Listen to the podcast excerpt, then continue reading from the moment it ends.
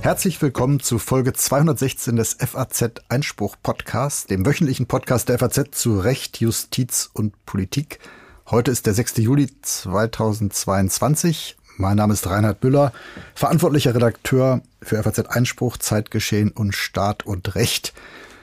Wir machen in bewährter Form weiter, aber auch neu. Mir gegenüber sitzt Stefan Klenner. Hallo, liebe Hörer. Äh, Sie hören Reinhard Müller und mich heute erstmals nicht in einer Sonderfolge, sondern in der wöchentlichen Sendung des Einspruch-Podcasts. Genau, wir machen nämlich als Team weiter und das gibt mir erstmal Gelegenheit zu danken denen, die den Podcast maßgeblich aufgebaut haben.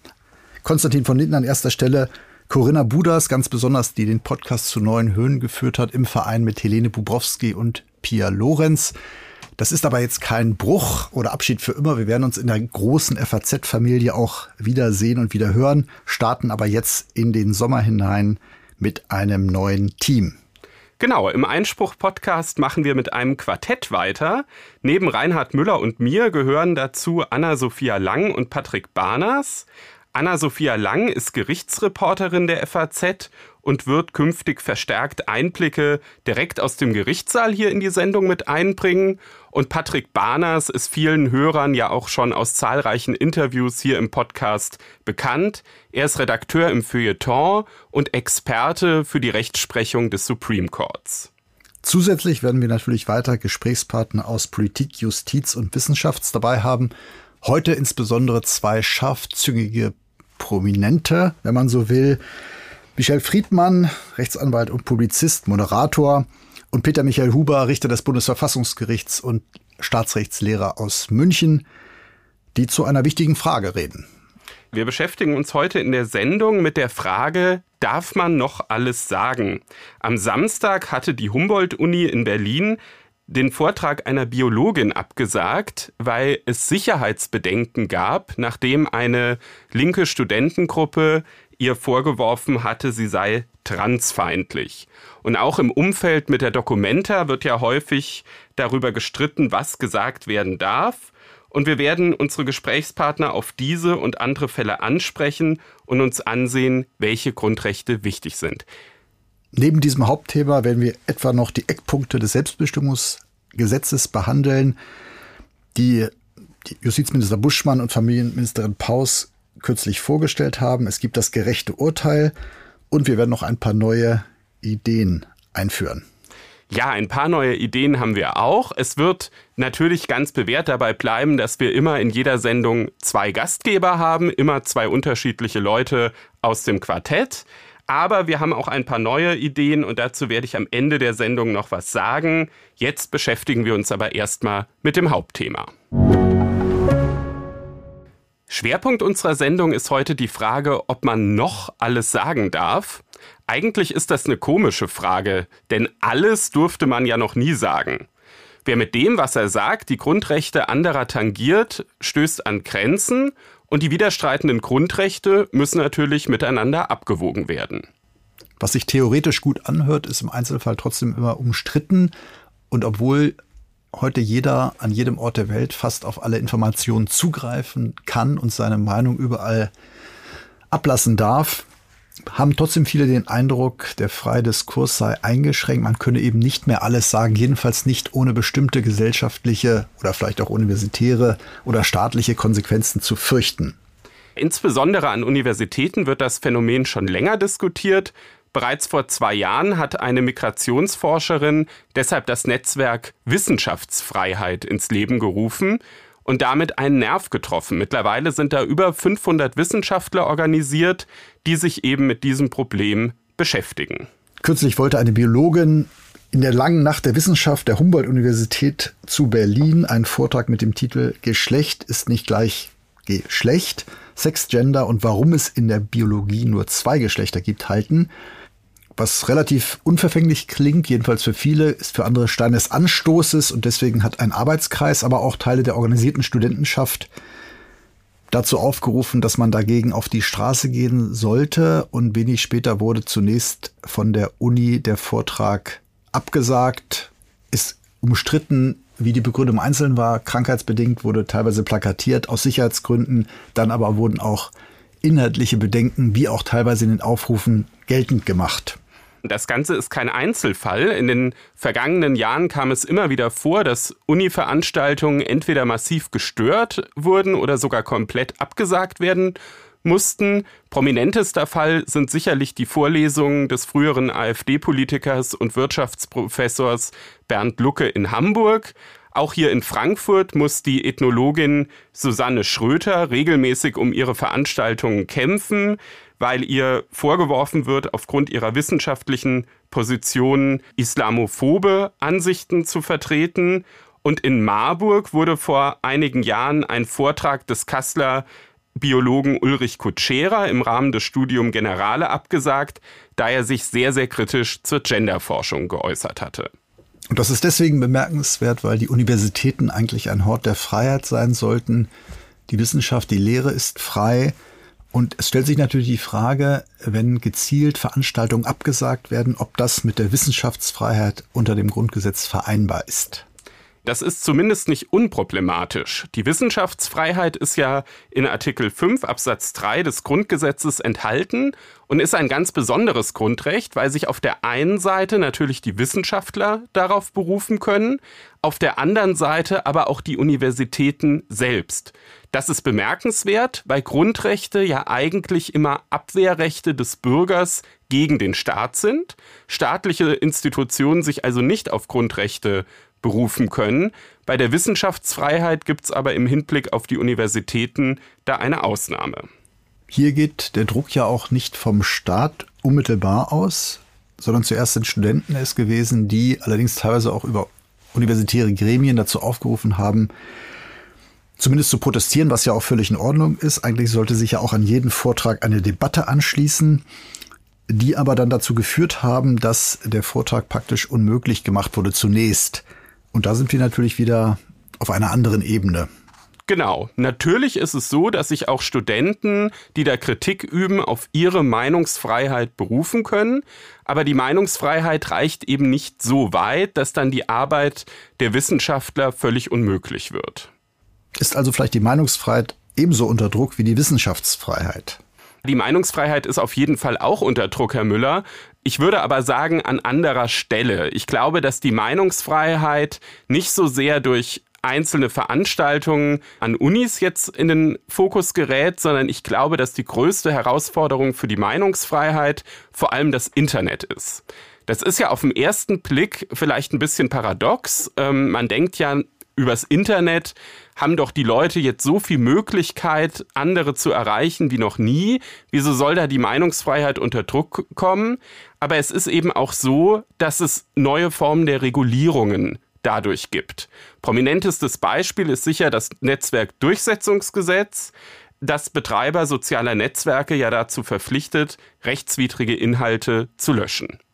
Dazu hatten wir auch schon einen spannenden Live-Podcast. Wir beide mit äh, Peter Müller, dem Bundesverfassungsrichter. Ein anderer Bundesverfassungsrichter wird von Ihnen dann ja nachher interviewt, Peter Michael Huber. Und ich werde nochmal mit Michael Friedmann auch zum Thema Meinung, aber auch Kunstfreiheit sprechen.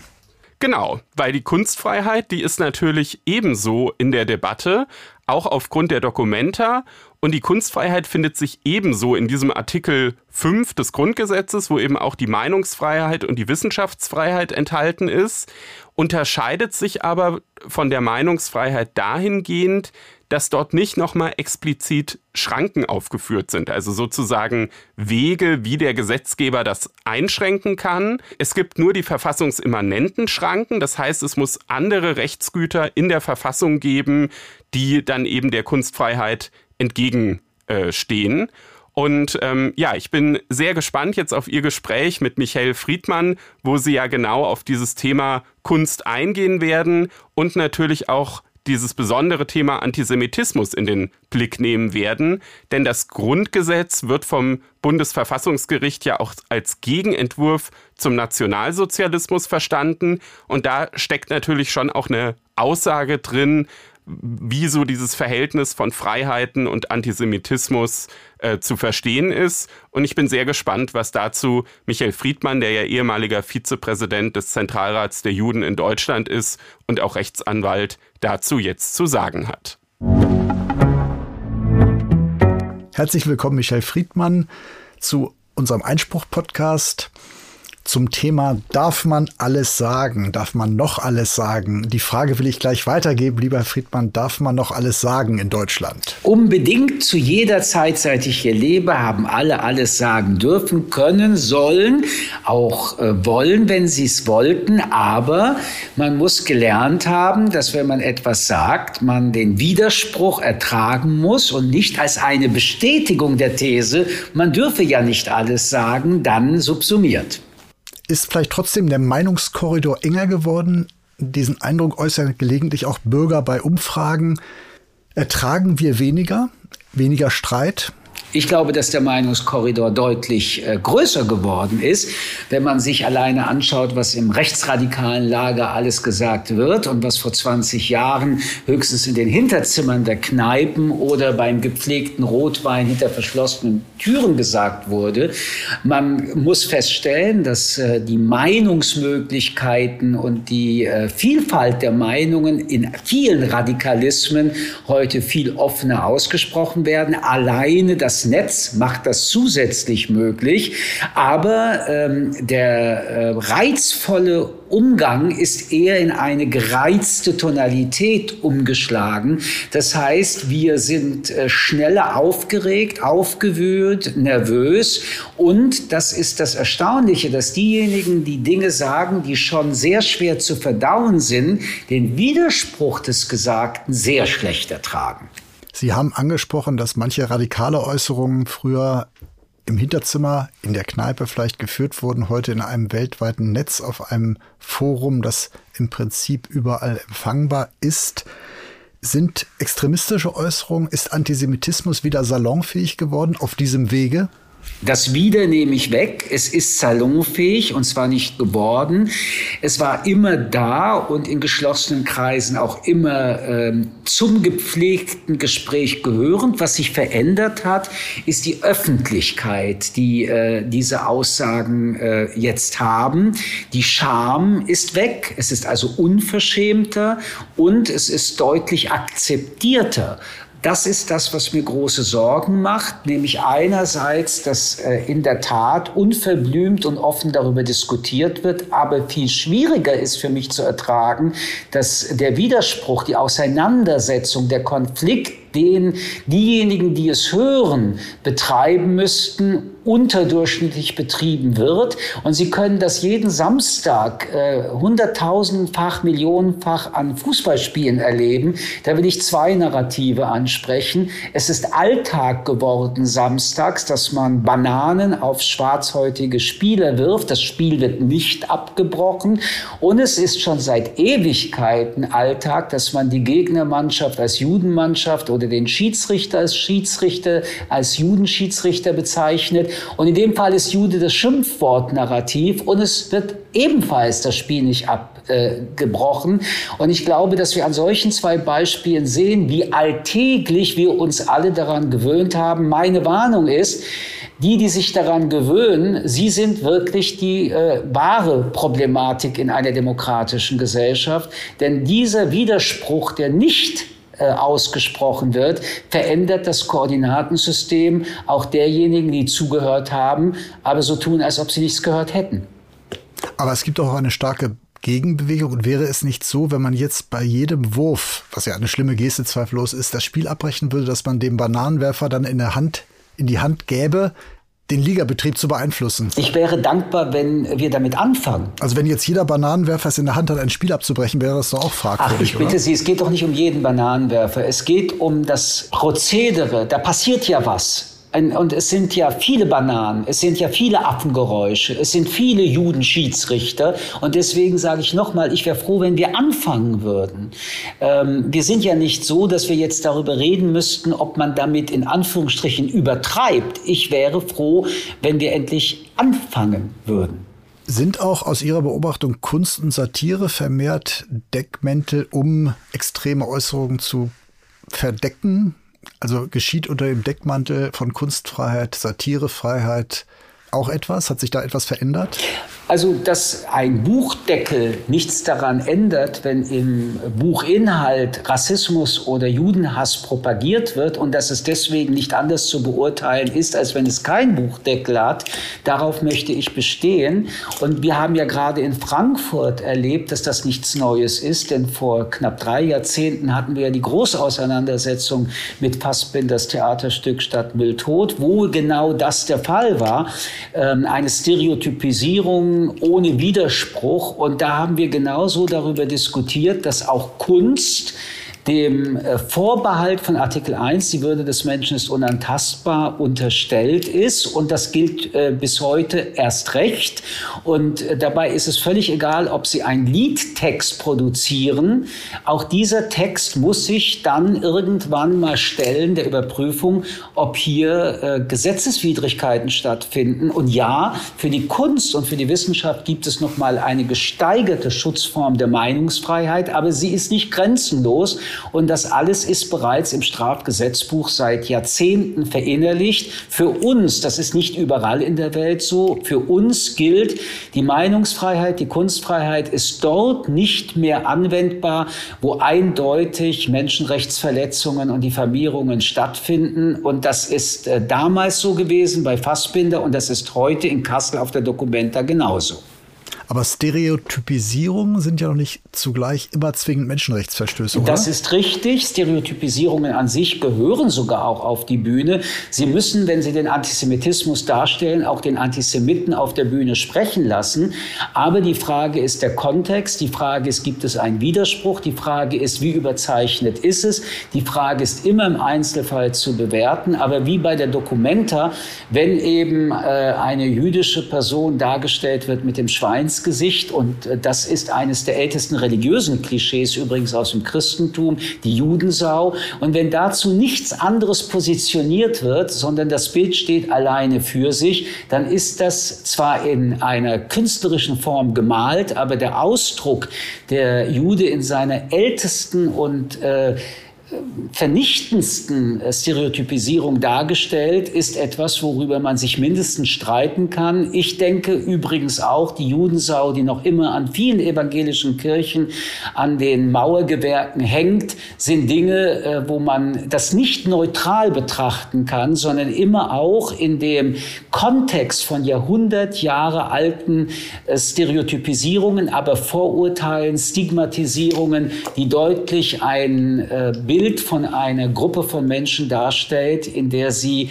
dem Menschlichen entzogen wird und nur noch als Tier mit all dem, was dann an Klischees und Stereotypen dabei sind, betrachtet werden muss. Sie hatten auch den Kontext angesprochen. Das hat ja auch der Bundesgerichtshof in seiner Entscheidung zur Judensau hervorgehoben. In dem Moment, wo man dort das durch eine Art Mahnmal und Hinweise erläuternde Erklärung einrahmt, verändert sich auch der Kontext. Würden Sie das auch so sehen? Ich glaube, dass das Bundesverfassungsgericht, das ja, soweit ich weiß, von Klägerseite eingerufen wird, dazu noch ein letztes Wort zu sagen haben wird.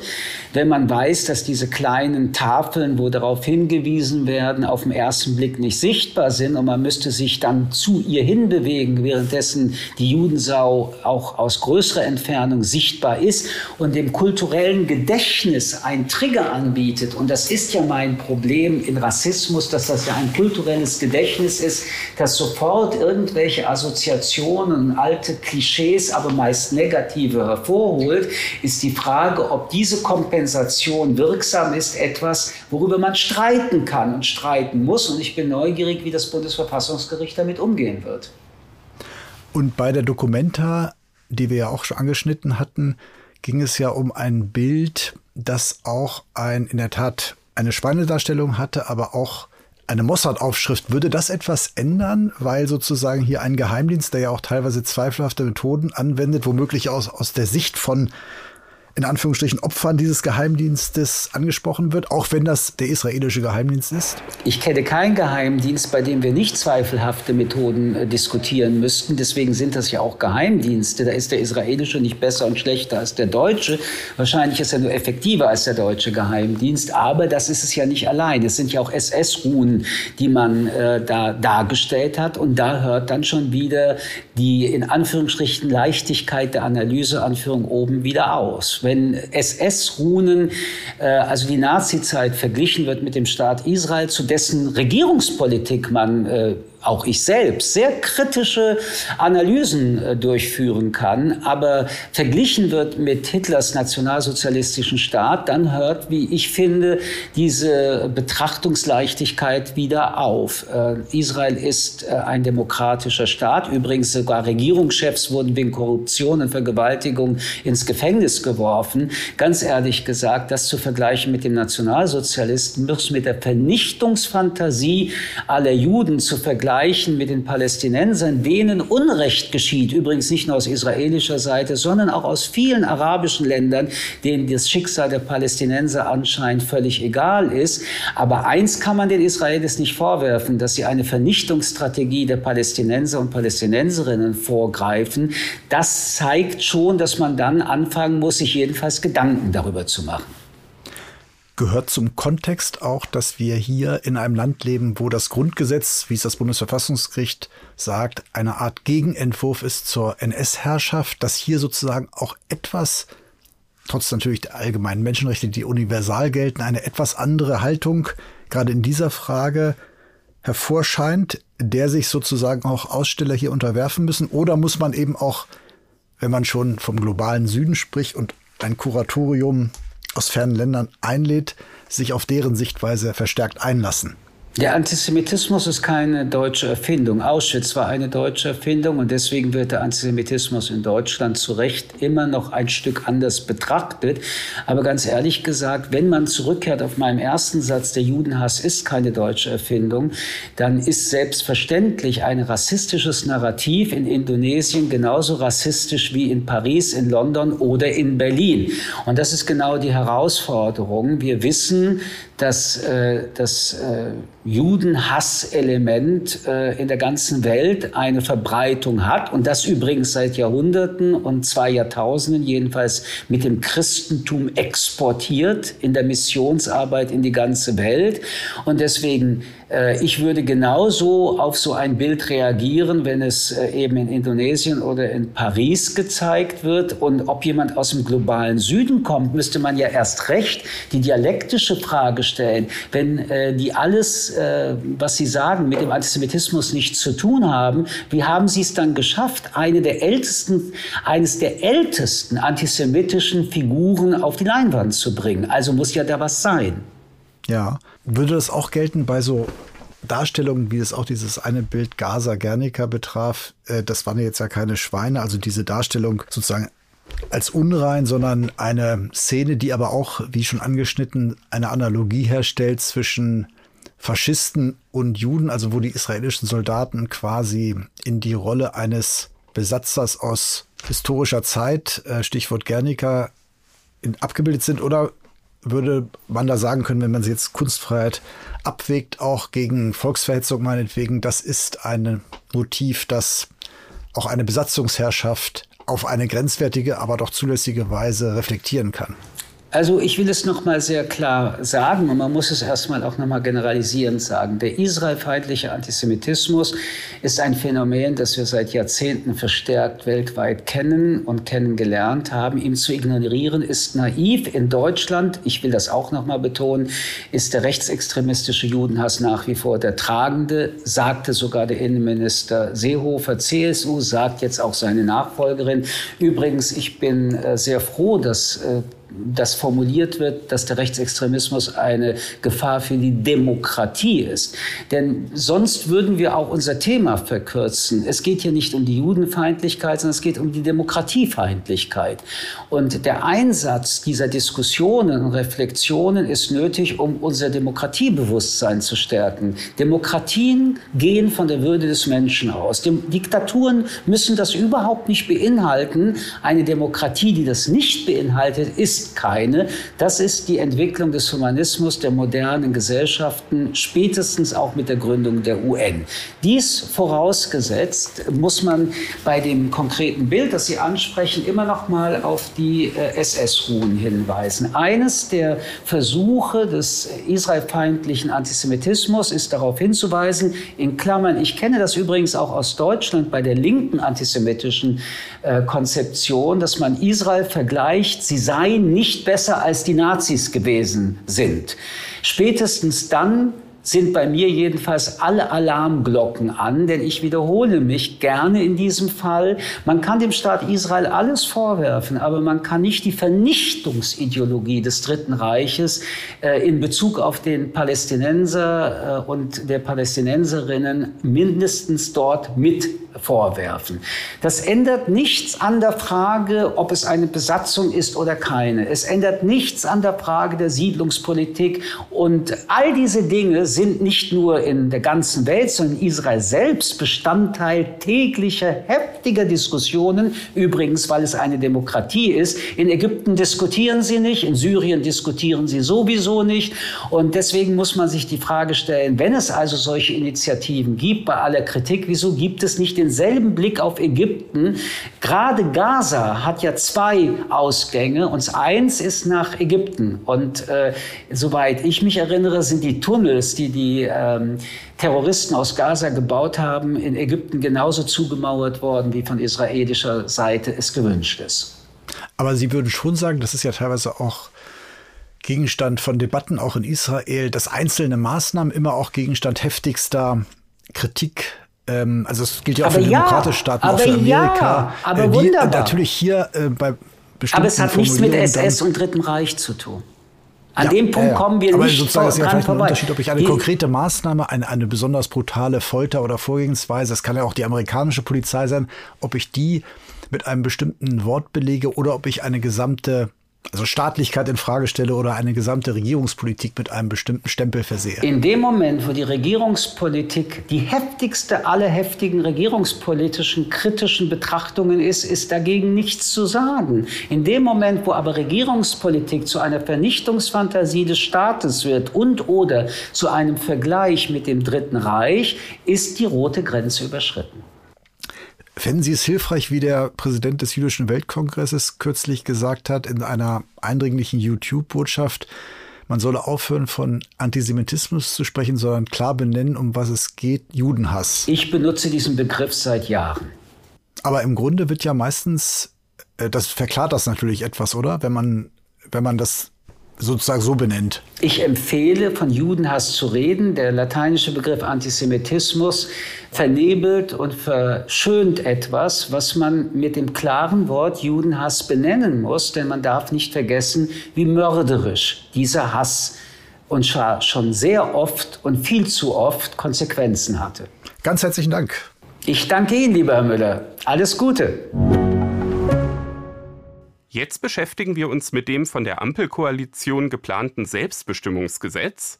In der vergangenen Woche haben die Bundesfamilienministerin und der Bundesjustizminister die Eckpunkte dazu vorgestellt. Herr Müller, warum plant die Ampel ein Selbstbestimmungsgesetz?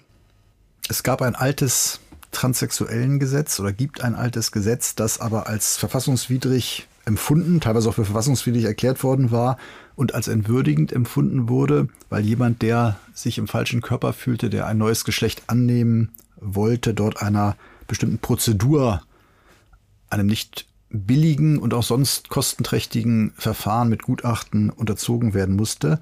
Und jetzt soll das Ganze, so auch der Name eben, mit mehr Selbstbestimmung und einfacher möglich sein, sein Geschlecht zu ändern und festzulegen. Wie soll das funktionieren? Es soll eine einheitliche Regelung geben für alle transgeschlechtlichen sowie sogenannten nicht-binären und intergeschlechtliche Menschen. Also da geht es um unterschiedliche Formen des Körpers, aber auch des Empfindens, wie man sich fühlt, die ihren Geschlechtseintrag und ihre Vornamen eben ändern wollen und das auch können, und zwar vereinfacht. Und da ist es, glaube ich, so, dass man das jetzt eben einfach dann bei der Behörde anmelden kann. Ne? Dass es dann sozusagen einfach einen geänderten Eintrag gibt und der Behördenmitarbeiter, der einem da gegenüber sitzt, das eben dann schon auf Ernsthaftigkeit überprüfen soll, der aber eben dann nicht mehr irgendwelche Gutachten in Auftrag geben muss. Diese Gutachten, die bleiben, glaube ich, nur dann notwendig, wenn auch medizinische Eingriffe geplant sind. Genau, das war früher alles etwas anders geplant. Früher war das eigentlich eher gewollt vom Gesetzgeber. Das hat man fallen gelassen. Auch das mit den Minderjährigen wurde etwas abgeschwächt. Bei denen ist es jetzt so, dass die ähm, mit der Zustimmung ihrer Eltern eine Änderungserklärung abgeben können und im Zweifel muss dann das Familiengericht entscheiden. Da ist es ja so, ab dem 14. Lebensjahr, dass es da auch nochmal einen Unterschied gibt. Ne? Also ab dem 14. Lebensjahr muss eben der Minderjährige sich selber äußern und dann. Aber er braucht die Zustimmung der Sorgeberechtigten und äh, notfalls kann das eben das Familiengericht orientiert am Kindeswohl entscheiden. Und bis 14 geben die Sorgeberechtigten, also die Eltern in der Regel, die Änderungserklärung gegenüber dem Standesamt ab. Ja, das Ganze ist ja schon eine sehr gewichtige Entscheidung. Ist denn in irgendeiner Weise da eine Pflicht zur Beratung vorgesehen? Anders als beim Schwangerschaftsabbruch äh, nicht, wobei der Gesetzgeber behauptet, dass die Beratung eine zentrale Bedeutung hat für diesen Antrag. Sie soll sachkundig, offen und kostenlos sein, ist aber kein Zwang. Welche Kritik gibt es an dem Eckpunktepapier? Na, man kann sich ja vorstellen, dass äh, das Geschlecht, wir hatten ja vorhin den Vortrag erwähnt, auch eine Sache ist, die nicht so leicht änderbar sein sollte, weil sie eben eine gewisse Vorgabe enthält, eine biologische Vorgabe, wobei es ja keinen Zwang gibt, dass der Gesetzgeber oder der Mensch sich daran richtet, was er sozusagen vorfindet. Die Frage ist natürlich, da das Leben oft in sogar in der binären Einteilung vonstatten geht. Das heißt, wir sehen beim Sport, es gibt Männer und Frauen, die unterschiedlich starten. Da gab es ja auch schon die Fälle, wo jemand sich hat umwandeln lassen oder zur Frau erklärt hat und dann starten durfte und plötzlich die Weltrangliste um 1000 Punkte übersprungen hat. Das mögen Einzelfälle sein, genau wie es früher diese tragischen Einzelfälle bei der Prozedur der Umwandlung gab. Aber es ist natürlich auch denkbar, dass bestimmte Schutzräume, die bisher nur für Frauen galten oder Pflichten, die nur für Männer galten, dann eben so oder so in Anspruch genommen werden können. Es soll zwar künftig auch nicht möglich sein, dass man von Tag zu Tag sein Geschlecht anders deklarieren kann. Es gibt eine Sperrfrist von einem Jahr, aber trotzdem ist es natürlich möglich, das auch mehrfach zu ändern. Das ist ja auch Sinn der Selbstbestimmung. Und da kann man natürlich schon fragen, ob da einiges aus den Fugen gerät. Es besteht dann möglicherweise halt schon die Gefahr, wenn ich mir das jetzt so überlege, dass man und man das quasi im Jahreswechsel ändern kann, dass wenn dann eben bestimmte Privilegien oder Vorteile an das Geschlecht geknüpft sind, dass man dann quasi für ein Jahr dieses Geschlecht ändert und das muss man ja auch gar nicht so groß bekannt machen, außerdem der dann eben die Privilegien gewährt und danach dann wieder zurückkehrt. Habe ich das richtig verstanden?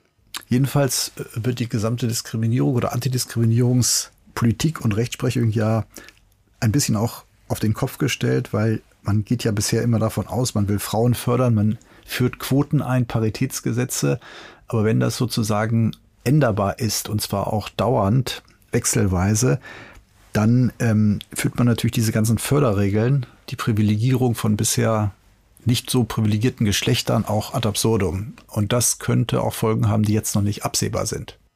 Wir müssen natürlich dazu sagen, das Ganze ist jetzt erstmal nur ein Eckpunktepapier der beiden Minister. Das Ganze wird jetzt zum Gesetzentwurf und dann wird natürlich dieser Gesetzentwurf auch nochmal im Bundestag beraten. Und zum Beispiel in der SPD gibt es durchaus auch Stimmen um die Abgeordnete Leni Breimeyer, die ähm, schon davor gewarnt hat, dass eben so ein Selbstbestimmungsgesetz auch nicht dazu führen darf, dass jetzt ähm, eben auch Errungenschaften der Frauenbewegung in Frage gestellt werden. Deshalb wird es, glaube ich, eine spannende Debatte, die da noch folgt. Und da werden wir als Einspruch-Podcast natürlich auch dranbleiben. Wie wir auch schon in der FAZ darüber berichtet haben und Stellung bezogen haben. Das stimmt. Sie haben da auch einen Kommentar zugeschrieben, Herr Müller, den wir natürlich auch im Einspruchmagazin finden. Also für die Abonnenten des Einspruchmagazins ähm, sei auch dieser Kommentar nochmal ans Herz gelegt. Bei mir im FAZ Einspruch Podcast ist jetzt Professor Peter Michael Huber.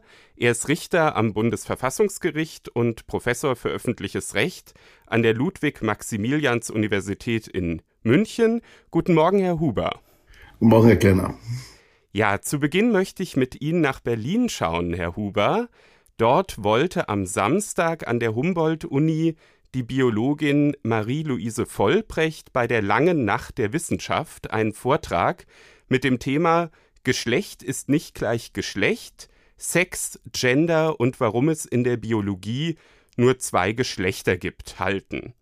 Daraus wurde dann nichts. Der Arbeitskreis kritischer JuristInnen, so die Eigenbezeichnung von diesem Arbeitskreis, eine politisch eher links stehende Juristenorganisation, warf der Vortragenden Transfeindlichkeit vor und drohte damit, man werde sich auf der Straße sehen. Wenig später sagte dann die Humboldt-Uni den Vortrag wegen Sicherheitsbedenken ab. Herr Professor Huber, ist die Wissenschaftsfreiheit an der Humboldt-Uni gewährleistet? Dazu kenne ich die Situation an der Humboldt-Universität zu wenig, aber im Prinzip habe ich keine Zweifel dran, dass die auch an der Humboldt-Universität zu Berlin gewährleistet ist. Der Vorfall ist allerdings äh, durchaus problematisch, weil die Universität eine Verpflichtung trifft, gar nicht nur die Meinungsfreiheit, vor allem die Wissenschaftsfreiheit äh, zu sichern. Und Wissenschaftsfreiheit besteht im Austausch unterschiedlicher Positionen äh, in einem nicht herrschaftsfreien, aber doch einigermaßen freien Diskurs, in dem auch Positionen deutlich gemacht werden können, die man selber nicht teilt. Äh, ohne diesen Diskurs äh, kann es keinen Fortschritt geben und ist der alte Hegelsche Dreischritt von These, Antithese und Synthese nicht möglich. Die Universitäten sind äh, Körperschaften und Anstalten des öffentlichen Rechts, die typischerweise dazu errichtet werden, die Wissenschaftsfreiheit zu organisieren. Und die müssen eigentlich sicherstellen, solange nicht die Strafgesetze berührt sind äh, oder Rechte anderer verletzt werden, dass freie Wissenschaft und freier wissenschaftlicher Diskurs stattfinden kann. Und wird einer Universität dieser Aufgabe, das sicherzustellen, gerecht, wenn sie sagt, wenn es Proteste gibt, wir sagen die Veranstaltung wegen Sicherheitsbedenken ab? Die konkreten Bedingungen, die konkreten Bedrohungsszenarien, die Gefahren für das Leben der Referenten, der Teilnehmer kann ich natürlich nicht einschätzen äh, aus der Entfernung. Im Prinzip ist ja nicht der erste Vorfall und auch nicht nur an der Humboldt-Universität, äh, ist eine Entwicklung, in der kompakte Gruppen, die Minderheiteninteressen, aber auch Mehrheitsinteressen repräsentieren, eine wissenschaftlich freie Auseinandersetzung zu unterdrücken versuchen, ein Problem. Und die Universitäten müssen sich überlegen, wie sie sich so aufstellen, dass das aus Sicherheitsgründen nicht abgesagt werden muss.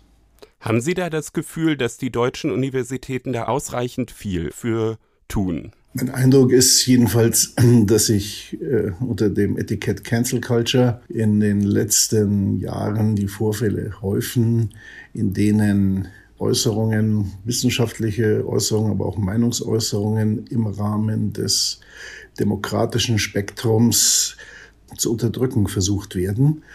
Und äh, man sollte es jedenfalls deutlich intensiver beobachten und äh, sich auch Abhilfemöglichkeiten Gedanken machen. Die Humboldt-Uni hat jetzt gesagt, na ja, die Wissenschaftlerin, die darf schon noch vortragen, aber sie dürfe das nur dann tun, wenn es eine Veranstaltung gäbe, wo ihr Vortrag eingebettet sei in eine Begegnung mit Studentenvertretern und transsexuellen Gruppen.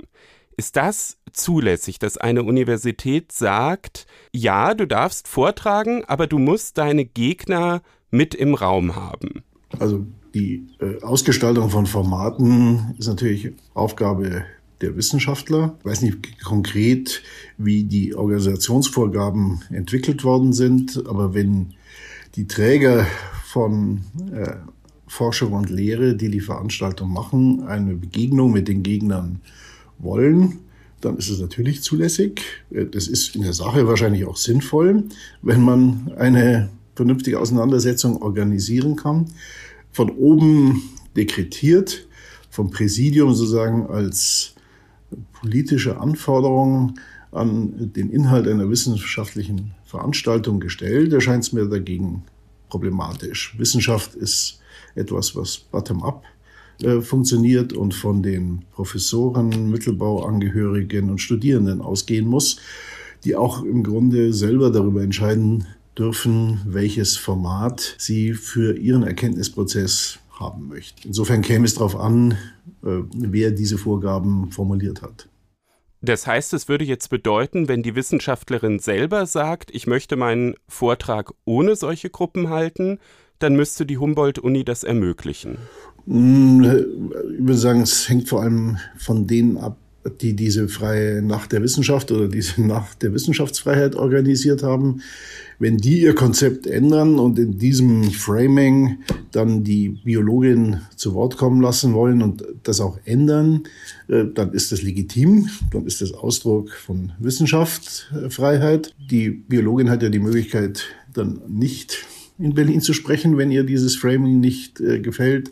Aber dass es sagen von außen auf diese Organisationen, auf den Inhalt der Veranstaltung äh, oktroyiert wird, das ist mit Blick auf die Wissenschaftsfreiheit ein Problem. Aber haben dann nicht letztlich die Unileitungen doch ziemlich viel Macht? Weil meistens werden ja solche ähm, Veranstaltungsreihen dann doch von der Unileitung auch organisiert. Und der einzelne Wissenschaftler, der hat dann gar nicht so viel Einfluss. Naja, wir erleben seit 30 Jahren eine Entwicklung, die die Universitätsleitungen immer weiter gestärkt hat, ist ja auch häufiger Gegenstand verfassungsrechtlicher Auseinandersetzungen geworden. Es gibt keinen Anspruch darauf, in einer Ringvorlesung, die die Universität als Ganzes veranstaltet, zu Wort zu kommen. Aber es gibt natürlich x andere Formate, vom Seminar bis äh, zu einer Einladung von äh, Gastwissenschaftlern in Lehrveranstaltungen, Doktorandenveranstaltungen. Also der Fantasie sind da keine Grenzen gesetzt, wo man natürlich auch als einzelner Wissenschaftler äh, seinen Erkenntnisprozess organisieren kann. Ein Anspruch darauf, die Ressourcen der Gesamtuniversität in Anspruch zu nehmen, hat niemand. Ich würde dann von der Wissenschaftsfreiheit jetzt mal zur Meinungsfreiheit kommen. Ähm, ich bin mit der Wissenschaftsfreiheit eingestiegen, weil das ja gerade jetzt am Wochenende auch ein großes Thema war und auch im Internet für viel Aufregung gesorgt hat. Und auch sonst ist im Internet ja oft viel Aufregung zu spüren. Würden Sie insgesamt sagen, dass sich der Korridor für Meinungsäußerungen durch das Internet verändert hat? Es gab jedenfalls vor 20 Jahren eine etwas naive Vorstellung, dass äh, in der virtuellen Welt die Regeln der analogen Welt nicht gelten. Ähm, wir haben mit dem Netzdurchsetzungsgesetz und anderen Dingen Versuche gesehen, aber auch im Kartellrecht bei der Verfolgung von Kinderpornografie, wo sagen, im Laufe der Zeit äh, strafrechtliche Verhaltensweisen dann auch, äh, wenn sie sich im Internet abgespielt haben, äh, verfolgt worden sind oder man dagegen vorgegangen ist. Das würde ich im Prinzip eher als äh, ein Einholen einer bis dahin nicht hinreichend regulierten Szene oder eines Bereichs unseres Lebens einschätzen, der mangels Erfahrung zunächst mal ziemlich wildwüchsig gewesen ist, aber da die Effekte virtueller Äußerungen ja auch das analoge Leben treffen, äh, glaube ich, äh, war das immer eine Fehlvorstellung, dass dort andere Regelungen gelten äh, als in der analogen Welt. Die Verfassung selber hat ja nie eine absolute Freiheit der Meinungsäußerung vorgesehen. Wenn Sie ins Grundgesetz schauen, sieht Artikel 5 Absatz 2 vor, dass der Jugendschutz die allgemeinen Gesetze und das Recht der persönlichen Ehre alle Kommunikationsfreiheiten begrenzen. Das ist in der Rechtsprechung des Bundesverfassungsgerichts äh, ausgestaltet worden, sehr zugunsten der Meinungsfreiheit, die eben für die Demokratie existenziell und geradezu notwendig ist. Aber grenzenlos äh, war das nie. Diese rechtlichen Regelungen haben sich nach meinem Dafürhalten nicht wirklich äh, verändert im Rahmen der letzten 30 Jahre. Die Durchsetzungsdimension im Internet äh, schon. Was sich verändert hat, ist das Kommunikationsverhalten von uns allen. In einer E-Mail ist man pumpiger, als wenn man einen Brief schreibt. Wenn Sie an die Vorgänge um Frau Künast sich erinnern, da haben Leute Verbalinjurien verwendet, die sie Frau Künast wahrscheinlich nie ins Gesicht äh, gesagt hätten. Äh, meine Wahrnehmung ist, dass die mangelnde soziale Kontrolle bei der Kommunikation über das Internet eher dazu verführt, ähm, Erziehung, äh, Mäßigungs, Gesichtspunkte, die wir alle mitbekommen haben, über Bord zu werfen und relativ hemmungslos zu sein, dass es dann auch zu größeren Auseinandersetzungen kommt und das Gegenreaktionen auslöst, äh, scheint mir äh, notwendig und äh, unvermeidlich. Was sich verändert hat, glaube ich, ähm, ist sowohl unter dem Eindruck jetzt der Corona-Krise als auch schon früher der Flüchtlingsbewegung die Toleranz, die wir in der Kommunikation miteinander ähm, aufbringen und die Bereitschaft, sagen auch Positionen, die von unseren eigenen abweichen, zu akzeptieren. Das führt fast wieder zu dem ersten Beispiel äh, zurück. Das ist per se kein rechtliches Problem, weil niemand garantiert, dass äh, das, was ich sage, von meinem Gegenüber auch äh, gut aufgenommen wird und dass ich da keinen Widerspruch ernte. Ein Problem wird sagen, wenn soziale Mechanismen äh, genutzt werden, um die rechtlich garantierte Meinungsäußerungsfreiheit zu begrenzen oder zu unterdrücken. Ja, und da wird es ja rechtlich dann doch auch spannend. Ne? Sie haben das äh, Netzwerkdurchsetzungsgesetz ja schon angesprochen. Ihr Kollege Peter Müller, auch Richter am Bundesverfassungsgericht, hat bei uns im FAZ-Einspruch-Podcast im Mai gesagt, das sei noch nicht der Weisheit letzter Schluss.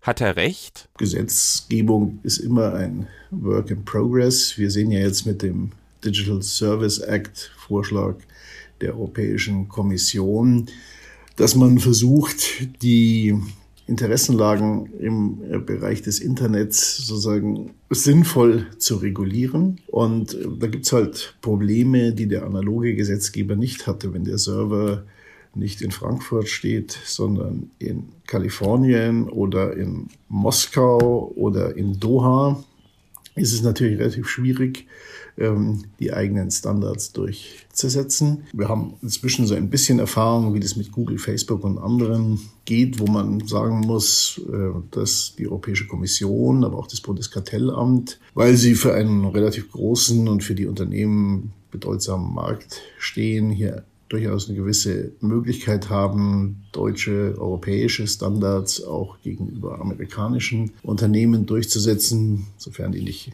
ihren Sitz ohnehin in Irland haben.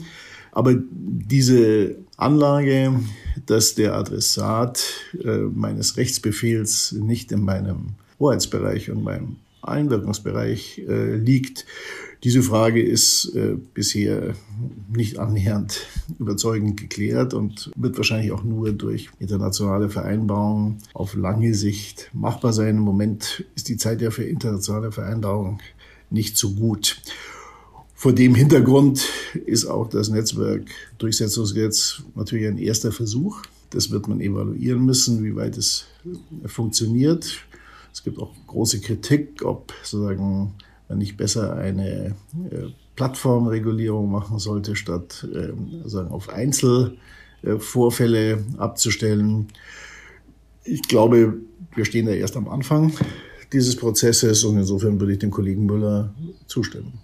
Ja, die Kritik beim Netzwerkdurchsetzungsgesetz, die ging ja auch dahingehend, dass man den Unternehmen schon auch ja eine gewisse Sonderrolle zukommen lässt. Die haben ja eben dann die Aufgabe zu gucken, ob etwas gegen Strafgesetze auch verstößt. Und da gab es ja schon auch immer wieder diese Diskussion, droht ein Overblocking. Können Sie diese Befürchtung nachvollziehen, dass wenn eben ein Unternehmen dann Bußgelder vermeiden will, dass die im Zweifel dann auch was löschen, was eigentlich noch zulässig wäre, aber sie wollen sozusagen auf Nummer sicher gehen und löschen dann mal lieber einmal zu viel als einmal zu wenig. Also äh, das Phänomen ist ja bei Facebook vor allem äh, manifest. Äh, natürlich kann ich das nachvollziehen. Die Frage ist halt, sagen, welche Instrumente kann sich der Staat sinnvollerweise bedienen, um seine Rechtsordnung durchzusetzen, was er aus unterschiedlichen Gründen, auch verfassungsrechtlichen Gründen, Schutzpflichten und ähnliches machen muss. Und da ist, glaube ich, der Versuch, jedenfalls sich an die Plattformbetreiber zu wenden, äh, nicht von vornherein fehlgeleitet. Vielleicht muss man die Kontrolle, die Regulierung, die Aufsicht über die auch sagen, aus deutscher Sicht intensivieren, sowie die Kontrolle der BaFin über die Banken jahrzehntelang nicht richtig funktioniert hat. Ähm, so wird man wahrscheinlich auch äh, Overblocking und andere, äh, sagen wir mal, aus ökonomischen Gründen äh, motivierte, freiwillige, überschießende Maßnahmen sagen, adressieren müssen. Aber auch das glaube ich, setzt ein bisschen Erfahrung äh, voraus. Wir sehen, dass dieses Risiko besteht.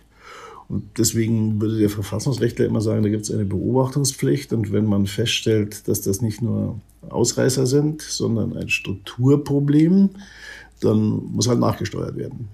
Ja, so ein bisschen beobachten können wir ja schon, denn es äh, gibt ja jetzt bei ähm, Meta, das ist ja der Facebook-Mutterkonzern, gibt es ja seit einiger Zeit ähm, das Facebook Oversight Board.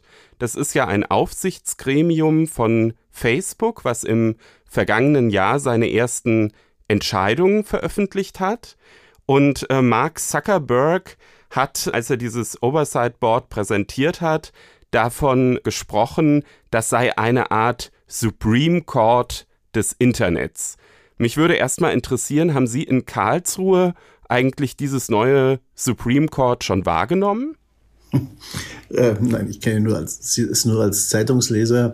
Aber ich würde mal sagen, Herr Zuckerberg neigt ja nicht zur Bescheidenheit. Und äh, was auf keinen Fall passieren kann, ist, dass der Staat seine Rechtsetzungsbefugnis an ein interessengeleitetes, ökonomisch orientiertes mit dem Datenschutz haderndes äh, Unternehmen delegieren kann.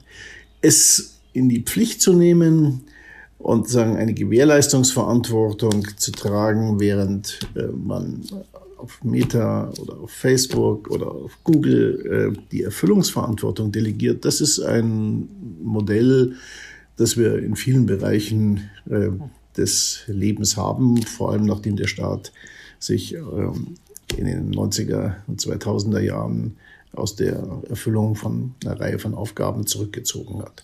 Aber äh, Vertrauen ist dann nicht gerechtfertigt. Das erfordert eine staatliche Kontrolle.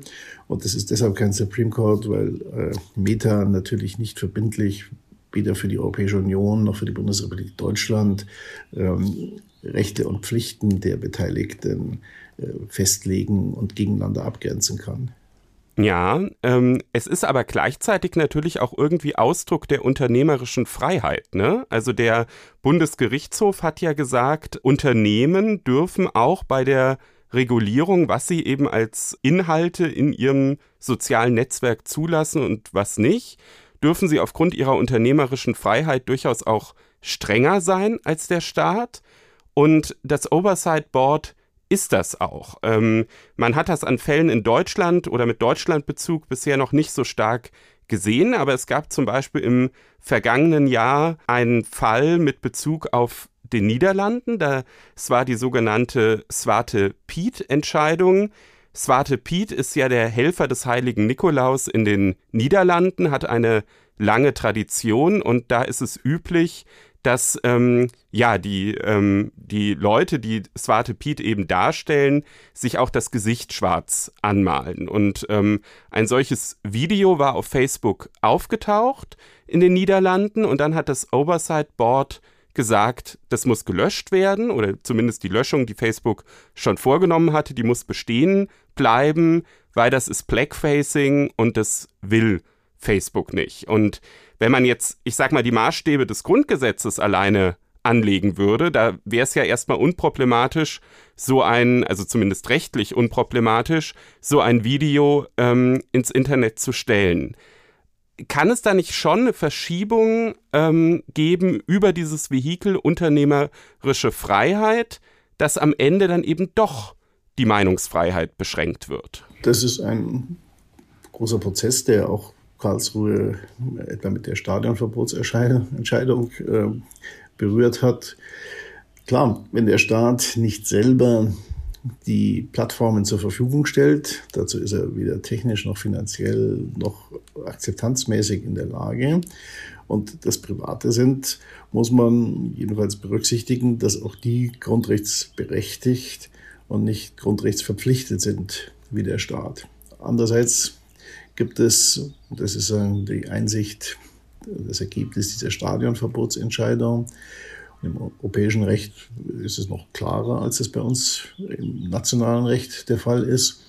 Ähm, den Befund, dass Monopolisten ähm, einer besonderen Verantwortung unterliegen und auch äh, jedenfalls über die faktische Bindung an die Grundrechte sich nicht so anders verhalten dürfen als der Staat, wenn sie Monopolisten sind und wenn es äh, sozusagen ein existenzielles Bedürfnis für die Nutzer gibt, äh, von diesen Plattformen äh, Gebrauch zu machen. Wie weit das im konkreten Fall dann Platz greift, muss man sehen. Natürlich genießt auch äh, Facebook äh, allgemeine Handlungsfreiheit nach dem Grundgesetz, keine Meinungsfreiheit vermutlich. Und äh, ob der Bundesgerichtshof sagen wir, die Grundrechte in diesem Punkt, in der Entscheidung, der da vor anderthalb Jahren, glaube ich, getroffen hat, richtig sozusagen bewertet hat, ist noch Gegenstand der Debatte und es wird auch noch länger äh, auszutarieren äh, sein. Spricht aus meiner Sicht jedenfalls äh, eine ganze Menge dafür, dass die Verpflichtungen dieser äh, Konzerne nicht so weit von staatlichen Verpflichtungen entfernt sein können, ähm, auch wenn sie grundrechtsberechtigt sind. Eine völlige Gleichstellung geht es nicht, aber es gibt auch kein Monopol. Eine andere Frage ist, äh, wenn sagen die Bedeutung von Facebook äh, sinkt, und das ist ja der Fall, und es vielleicht anders als Google äh, keine existenzielle Bedeutung mehr hat, sondern eine Freizeitunterhaltung unter vielen ist, wächst auch der grundrechtliche Spielraum ähm, für Facebook, äh, eigenständige Wertvorstellungen äh, durchzusetzen, weil die Menschen ja dann auch auf andere Kanäle oder Plattformen ausweichen können, die ihnen besser gefallen. Dann werden wir das auf jeden Fall noch weiter beobachten. Also Sie haben völlig recht, die Debatte ist ja noch lange nicht abgeschlossen und es ist ja auch durchaus denkbar, dass solche oder ähnliche Fragestellungen dann auch noch mal bei Ihnen im Bundesverfassungsgericht äh, landen werden. Ich würde zuletzt gerne noch auf ein anderes Grundrecht kommen, was jetzt auch die letzten Wochen sehr bestimmt hat, und zwar die Kunstfreiheit. Da ging es ja vor allem auch bei der Documenta darum, dass da eben ein klar antisemitisches Kunstwerk abgebaut wurde und das Künstlerkollektiv, was dafür verantwortlich war, hat danach gesagt, na ja, man, man könne ja nicht mal mehr über äh, Kunst frei sprechen. Mich würde jetzt erstmal vor allem interessieren, ist eigentlich bei der Kunstfreiheit, darf man da mehr, als man nur bei der Meinungsfreiheit dürfte? Ja, äh, die Kunstfreiheit ist anders als die Meinungsrundfunk- und Pressefreiheit schrankenlos gewährleistet. Also das heißt, im Prinzip sieht die Verfassung keine Einschränkung der Kunstfreiheit vor. Allerdings gibt es die Figur der sogenannten verfassungsimmanenten Schranken. Das heißt, äh, wo die Kunstfreiheit mit kollidierenden verfassungsrechtlichen Positionen zusammentrifft, äh, setzt sich nicht immer die Kunstfreiheit durch. Der Sprecher von Zürich, der Ihnen vielleicht in Erinnerung ist, hatte zum Beispiel keinen Anspruch darauf, das Eigentum anderer für seine Kunst in äh, Anspruch zu nehmen. Das heißt, man darf mehr, aber schrankenlos ist auch die Kunstfreiheit nicht. Ja, Herr Professor Huber, ähm, das ist natürlich völlig klar. Die Schranken bei der Kunstfreiheit und bei der Meinungsfreiheit sind unterschiedlich. Gerade weil das so ist, gab es aber ja schon auch etwas, was viele sehr überrascht hat, nämlich eine Entscheidung des Bundesverfassungsgerichts von diesem Jahr. Es war nur eine Kammerentscheidung, die aber trotzdem für starke Diskussionen gesorgt hat.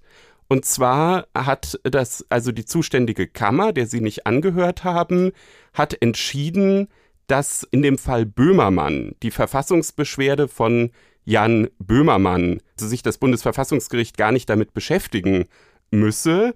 Wir erinnern uns an den Fall ähm, Jan Böhmermann, der Satiriker, hatte schon vor einiger Zeit ein Gedicht über den türkischen Staatspräsidenten Erdogan äh, veröffentlicht und dann war ihm im Zuge der weiteren äh, Instanzen waren ihm 18 von 24 Gedichtzeilen verboten worden. Und damit hatte sich dann das Landgericht Hamburg beschäftigt und auch das äh, Oberlandesgericht. Und die hatten durchaus unterschiedliche Ansichten dazu, ob denn Herr Böhmermann sich da jetzt nur auf die Meinungsfreiheit oder auf die Kunstfreiheit berufen könne. Und es wurde in der Rechtswissenschaft auch stark diskutiert.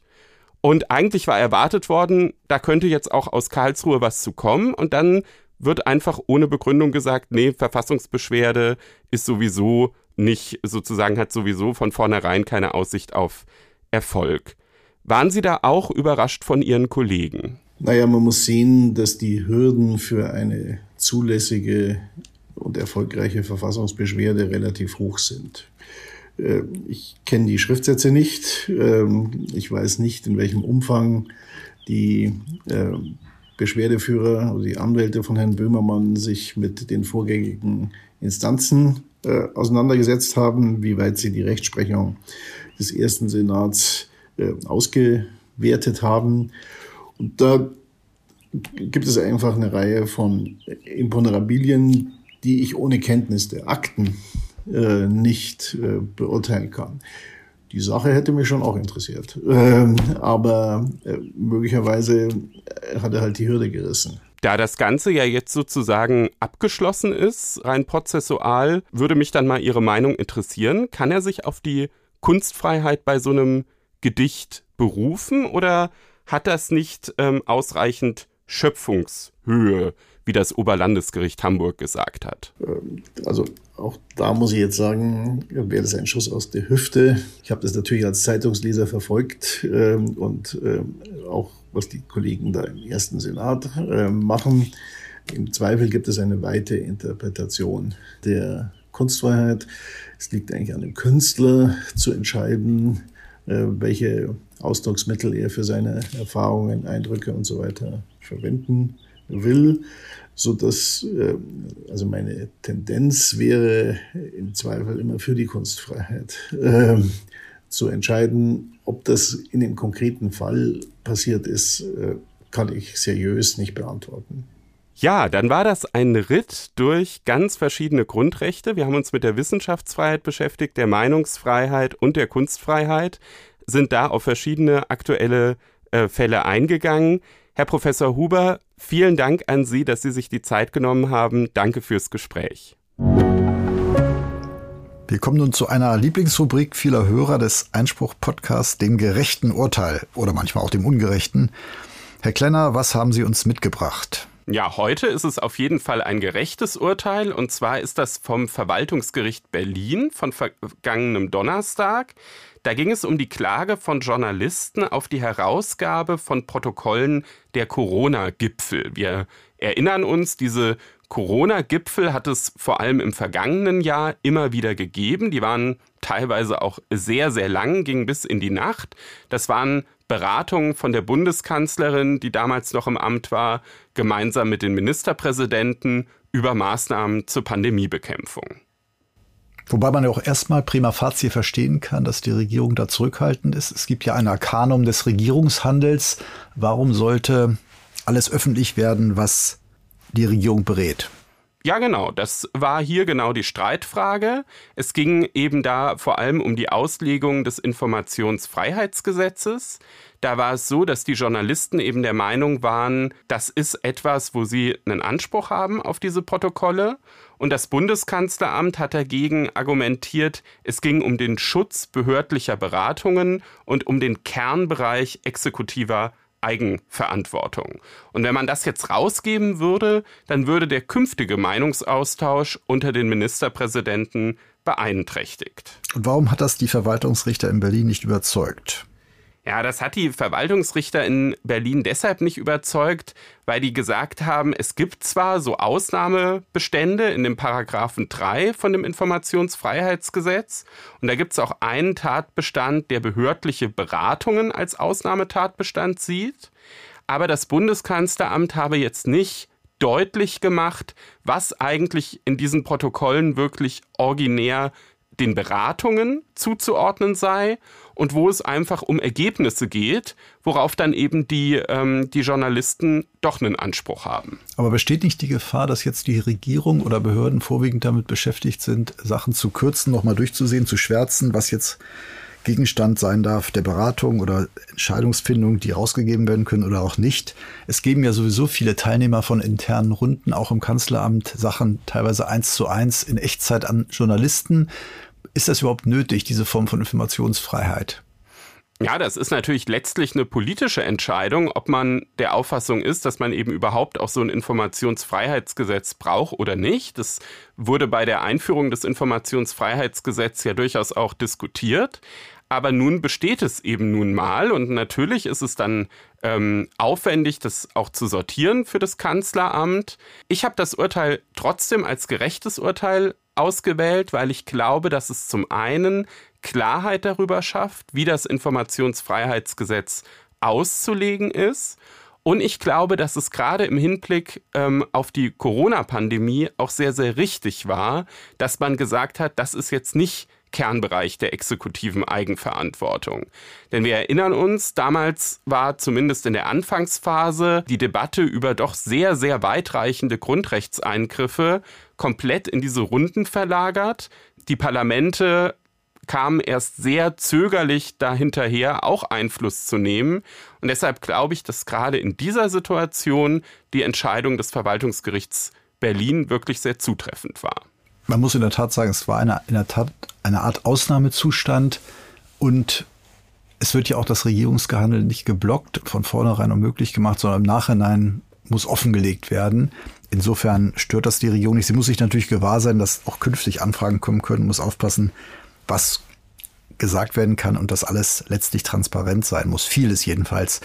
Ist das Urteil eigentlich, Stichwort Studenten und Referendare, examensrelevant? Ja, ich würde schon sagen, dass das examensrelevant ist. Jetzt vielleicht nicht so sehr für die Studenten unter, unseren Hörern, weil das Informationsfreiheitsrecht im äh, ersten Examen drankommt. Das wäre schon ziemlich ungewöhnlich. Im zweiten Examen wird das aber durchaus geprüft und ich finde, dass sich der Fall auch sehr gut dafür eignet, ihn in der Klausur zu stellen, weil natürlich jeder diese Corona-Gipfel noch im Kopf hatte. Ne? Also auch diese Pressekonferenzen, die die Kanzlerin danach gegeben hat, die hatten ja teilweise gigantische Einschaltquoten. Die Leute haben vor dem Bildschirm gehangen und dann gewartet, bis sie, bis sie endlich äh, anfängt. Und Klausurensteller neigen oft dazu, solche Lebenssachverhalte, die eben jeder noch vor Augen hat, dann auch zu verwenden. Und äh, deshalb halte ich das Urteil auch für examensrelevant. Und im Mündlichen kann sowieso alles drankommen, auch im ersten. Insofern sind wir mal gespannt, wann uns die ersten Hörer auch berichten können. Und wir hoffen natürlich, dass alle mit VB rausgehen, die Einspruch-Podcast-Hörer sind, Einspruchleser sind. Das wird uns ja auch immer wieder zurückgemeldet, dass das tatsächlich äh, die Prüfungsergebnisse verbessern würde. Wir können das zwar nicht überprüfen, aber wir vertrauen darauf. So ist es. Langsam kommen wir zum Ende unserer Sendung, aber bevor wir uns verabschieden, wir haben ja von neuen Ideen gesprochen, noch eine Ankündigung, Herr Klenner. Ja, ich hatte ja bereits zu Beginn der Sendung gesagt, dass wir künftig die Hörer stärker hier in den Podcast mit einbeziehen wollen. Und deshalb wollen wir in unregelmäßigen Abständen immer mal wieder, wenn es in die Sendung passt, künftig Hörerfragen beantworten. Und äh, dafür gibt es unsere E-Mail-Adresse, die ja auch für Feedback schon lange in Betrieb ist, nämlich Einspruch-Podcast in einem Wort at faz.de. Und da können Sie, liebe Hörer, gerne uns auch eine Sprachmemo mit Ihrer Hörerfrage schicken. Also es wäre natürlich auch nett, wenn Sie dann schon auch in die E-Mail direkt die Frage reinschreiben, aber gut wäre eben auch, wenn eine Sprachmemo dabei wäre, wo Sie einfach die Frage aufnehmen. Die würden wir dann hier einstellen und beantworten sofern sie zu einem juristischen Thema von Relevanz ist. Ja, also natürlich ist das hier ein Jura-Podcast und wir wollen schon auch Fragen zu Rechtsthemen beantworten. Und ähm, ja, da würden wir uns sehr freuen über Zusendungen und natürlich auch über Feedback zur Sendung. Da bin ich schon gespannt. Jura und Justiz und Politik kann man sagen. Wir werden auch andere Innovationen betreiben. Vielleicht werden wir auch das eine oder andere etwas humorvoller, noch humorvoller gestalten. Jedenfalls freuen wir uns auf Ihre Anregungen, die wir auch gerne im Rahmen unserer Möglichkeiten aufnehmen. Es besteht eben auch die Möglichkeit, ein kostenloses Probeabo für das Einspruch Magazin unter www.faz.net Einspruch testen abzuschließen. Auch hier sind Fragen und Antworten möglich. Vielen Dank fürs Zuhören und eine schöne Woche, einen schönen Sommer jetzt schon mal mit regelmäßigem Einspruch-Podcast hören. Auch von mir vielen Dank, liebe Hörer, und bleiben Sie Einspruch treu.